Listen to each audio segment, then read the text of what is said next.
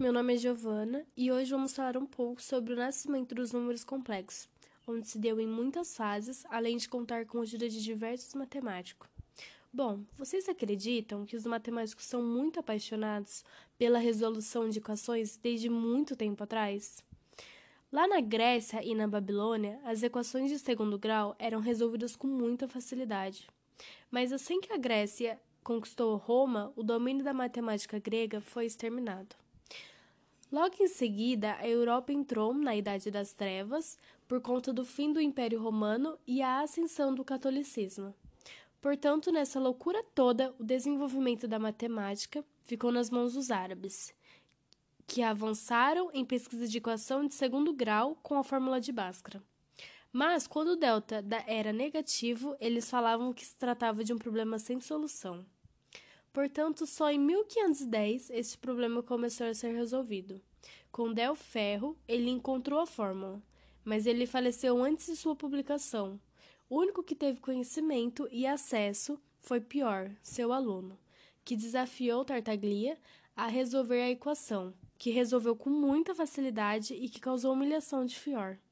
O Cardano, matemático da época, implorou a ele que revelasse a resposta, porém Tartaglia negou e que resultou em insultos de Cardano. Tartaglia, tempos depois, revelou a solução, o que levou ao livro de Cardano, que foi publicado em 1545, onde publicou a fórmula de Tartaglia e a partir desse momento passou a ser chamada de fórmula de Cardano. Essa dava resoluções a raízes negativas. Quem ajudou no nascimento dos números complexos foi Rafael Bumberlin, engenheiro hidráulico, onde deu a sua contribuição em um livro que publicou em 1572. Na primeira metade do século XVII, o francês René, em seu livro, publicou o evento da geometria análica. Com isso, estudou as equações algébricas. Também, Leonard Euler tem seu nome relacionado ao número irracional e conhecido como número de Euler. Uma das representações proposta por ela foi o i, que substituiu a raiz de menos 1 o que perturbava os matemáticos da época.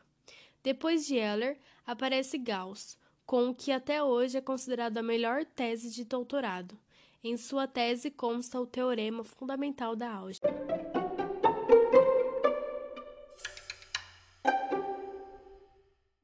Bom, essa foi um pouco da explicação sobre o surgimento dos números complexos.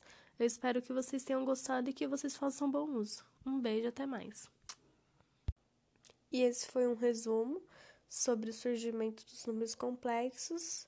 E até a próxima. Tchau!